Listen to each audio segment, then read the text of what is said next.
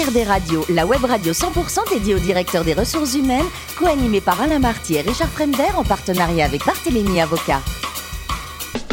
Bonjour à tous, bienvenue à bord d'HRD Radio. Vous êtes 12 000 directeurs des ressources humaines et dirigeants d'entreprise abonnés à nos podcasts. Merci à toutes et tous d'être toujours plus nombreux à nous écouter chaque semaine. Vous le savez, vous pouvez réagir sur nos réseaux sociaux et notre compte Twitter HRD Radio-du-bas TV.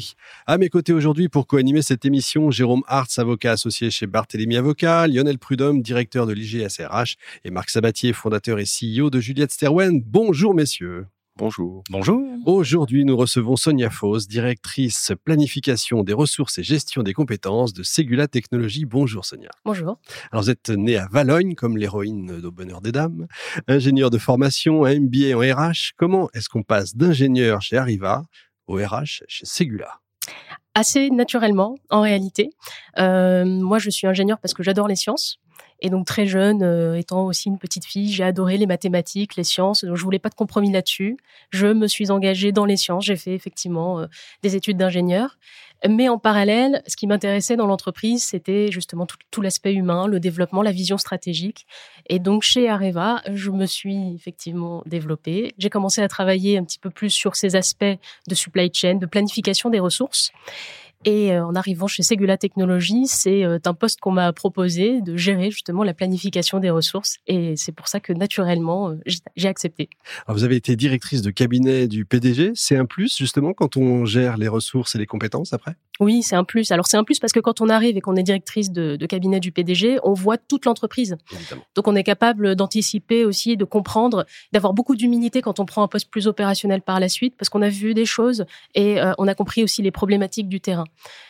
Et quand on prend ensuite ce poste de planification des ressources, on est capable de mieux, euh, je dirais, euh, euh, proposer, de, de, de, faire aussi des choix qui sont plus éclairés.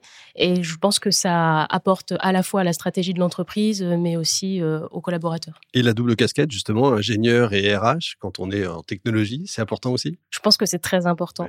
En tout cas, moi, c'est comme ça que je le vois. Ségula Technologies, c'est 12 000 collaborateurs qui sont principalement des ingénieurs.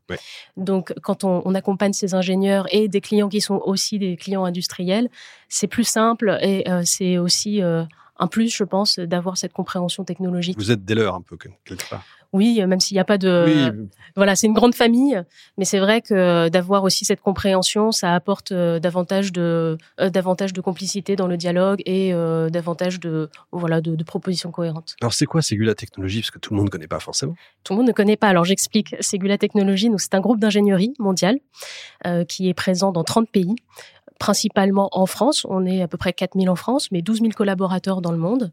On est un gros recruteur aussi en France parce qu'on recrute euh, en tout dans le groupe 4000 collaborateurs par an, 2000, 2000 en France. Et notre métier, c'est euh, d'embaucher des ingénieurs qui vont travailler au service de clients industriels, qui vont vraiment travailler pour eux à des défis technologiques, des ruptures technologiques sur des problématiques qu'ils n'arrivent pas à résoudre seuls. Ils viennent nous voir et on va les aider à résoudre ces défis. Bon, on va voir ça en détail. Marc alors, compte tenu de ces enjeux de recrutement là que vous avez évoqués à l'instant, là qui se chiffrent en, en, milliers euh, annuels, vous avez certainement des sujets majeurs autour de l'attractivité de votre marque employeur, de la rétention, plus largement de l'expérience collaborateur. Est-ce que vous pouvez nous dire un mot de ce que on peut trouver chez Segula et qu'on ne trouvera pas ailleurs? Alors nous, ce qui compte chez Segula, c'est effectivement un la qualité du recrutement, mais aussi la façon dont on va accompagner les collaborateurs quand ils entrent chez nous. On a mis en place, par exemple, un programme de pré-boarding digital au moment du Covid. Donc ce programme de pré-boarding digital, c'est avant l'entrée du collaborateur. On recrute un candidat, bien sûr, il va euh, arriver chez nous peut-être dans deux ou trois mois, et eh ben c'est pas grave. Nous, on a, ce, ce cette volonté d'être proche de lui et de lui envoyer des informations qu'il apprenne à connaître Segula avant son, avant son arrivée, avant son premier jour. évidemment, ensuite, il y a le parcours d'intégration classique avec un suivi et euh, pendant plusieurs mois, il va y avoir ce, cet accompagnement de proximité. Ça, c'est quelque chose, euh, je pense, d'innovant et d'ailleurs qu'on a testé auprès de nos candidats puis futurs collaborateurs qui est très apprécié. Marc? Euh, Segula travaille dans des domaines qui sont hautement technologiques, vous l'avez dit à l'instant. Euh, vous êtes sûrement confronté à un énorme problème de féminisation des métiers de de la technologie. Qu'est-ce qu'il faut faire pour sortir de cette euh, ornière dans laquelle on est coincé depuis des années et qui a même tendance à se creuser encore euh, Comment est-ce que vous prenez le sujet chez Segula pour féminiser votre, votre effectif? Oui, c'est une très bonne question. Alors, on prend le sujet déjà, et je pense que ça, c'est un acte fort, euh, managérial, stratégique de l'entreprise. Nous, on est partenaire depuis huit ans euh, de Elle Bouge, l'association Elle Bouge, qui fait énormément de choses euh, justement pour faire bouger les lignes en France. Je pense aussi que ça s'accompagne très tôt chez les jeunes filles, donc au collège, au niveau du collège, au niveau du, lycée. Et nous, on est très présents auprès des écoles. On a beaucoup de relations avec les écoles et on, présente les métiers, non pas que de Ségula, mais euh, le métier des sciences, des technologies, pour convaincre euh, les jeunes filles de s'engager, pour leur dire qu'elles ont aussi leur place, évidemment. Donc c'est tout un, tissu euh, euh, qu'il faut construire, reconstruire, et euh, toute une stratégie à laquelle on souhaite participer. Et on participe. Jérôme. Alors, un des maîtres, un des maîtres mots de, de votre entreprise est de faciliter l'inclusion des personnes en situation de handicap. Euh, il est clairement évoqué que, à compétences égales, les candidatures de personnes en situation de handicap seront valorisées. Pouvez-vous nous parler du rôle des référents handicap et des actions de sensibilisation que vous avez mis en place au sein de l'entreprise? Oui. Alors, effectivement, nous avons euh, cette politique que vous évoquez, nous avons mis en place des référents handicap qui sont là justement pour à la fois euh, appeler, je dirais, les personnes en situation de handicap à s'exprimer et les accompagner le mieux possible. Donc le rôle de ces référents, c'est de détecter, euh, d'être là euh, portes ouvertes, je dirais, pour accueillir euh, les collaborateurs en situation de handicap euh, de façon la plus neutre et confidentielle possible, les écouter, prendre en compte leurs besoins. Parfois, il n'y a pas de besoin spécifique, mais ne serait-ce que de dire je suis en situation de handicap, c'est quelque chose que les personnes attendent. S'il y a des besoins spécifiques, on va les prendre en compte, mettre en place euh, l'aménagement euh, qu'il faut. Et typiquement, par exemple, euh, quand il s'agit de former des collaborateurs, on prend bien en compte cet aspect euh, handicap.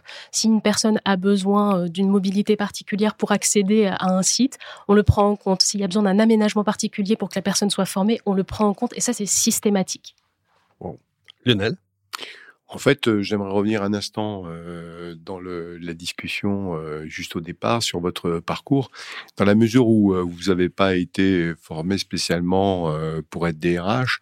Qu'est-ce qui aujourd'hui dans votre prise de fonction vous paraît le, être le plus difficile à maîtriser dans cette fonction? Je dirais il n'y a pas forcément quelque chose de plus difficile c'est un ensemble. Donc, en ce moment, euh, je réalise un MBA RH, un exécutif MBA RH. Ça me permet de justement euh, développer des connaissances, développer des connaissances théoriques, mais aussi les mettre en pratique. Euh, je, je, dirais donc il n'y a pas forcément quelque chose de plus difficile, une euh, thématique qui est plus complexe euh, que l'autre.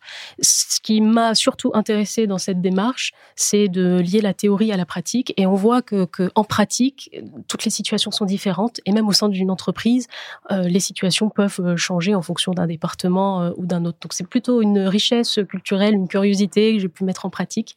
En tout cas, j'en suis ravie. Bon, Sonia, le plus beau métier du monde, c'est quoi? Alors, c'est DRH ou astronaute? Quand j'étais jeune, je voulais être astronaute. Oui? Aujourd'hui, je suis plutôt DRH. Euh, je dirais, il euh, n'y a pas euh, de métier parfait. Donc, euh, les deux métiers me conviennent. Si un jour on m'appelle à la NASA pour être astronaute, euh, peut-être que je le ferai aussi parce qu'on sait que les métiers changent. Vous aviez été accepté à Caltech. Oui, c'est vrai. quasiment oui à la NASA. Quoi. Exactement. Comment on dit non à la NASA? Faut... Alors ça, c'est une histoire drôle entre guillemets. Euh, effectivement, euh, au moment de réaliser mon stage de deuxième année en école d'ingénieur à l'étranger, j'ai sollicité plusieurs universités euh, de façon assez spontanée en fait. J'ai été contactée par la Caltech, qui travaille avec la NASA pour un stage, et j'ai été contactée par l'université de Berkeley pour un autre stage. Et donc ça, c'est aussi quelque chose qui fait, je dirais qui fait en sorte, enfin, euh, qui, qui, qui. Ça fait pas le poids, quoi. Alors c'est pas que oui c'est ça, ça ça fait pas le poids mais c'est c'est aussi quelque chose qui fait qu'aujourd'hui je travaille dans les dans les ressources humaines c'est que euh, finalement euh, vous voyez je suis pas allée à la à la Caltech parce que euh, c'était un stage non rémunéré et il fallait euh, donc euh, s'occuper de son logement et il fallait euh, il fallait être en mesure de de, de s'auto-supporter financièrement.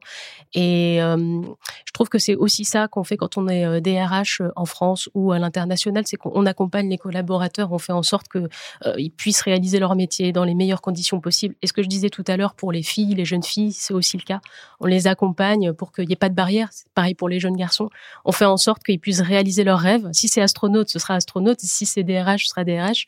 Si c'est ingénieur, ce sera ingénieur, mais on les accompagnera. Ok, c'est une jolie, jolie histoire. J'aime beaucoup. Pour terminer, je crois que vous êtes médaille d'or euh, des, Jeux, des Jeux Olympiques des linguini à la vongole. vous avez la recette à nous donner parce que ça, on est C'est mon plat préféré. Alors, vous, avez, vous, avez, une minute. J'essaie de le faire en une minute. Ok, alors donc les linguini à la vongole, mon plat préféré. Donc c'est une recette un petit peu adaptée.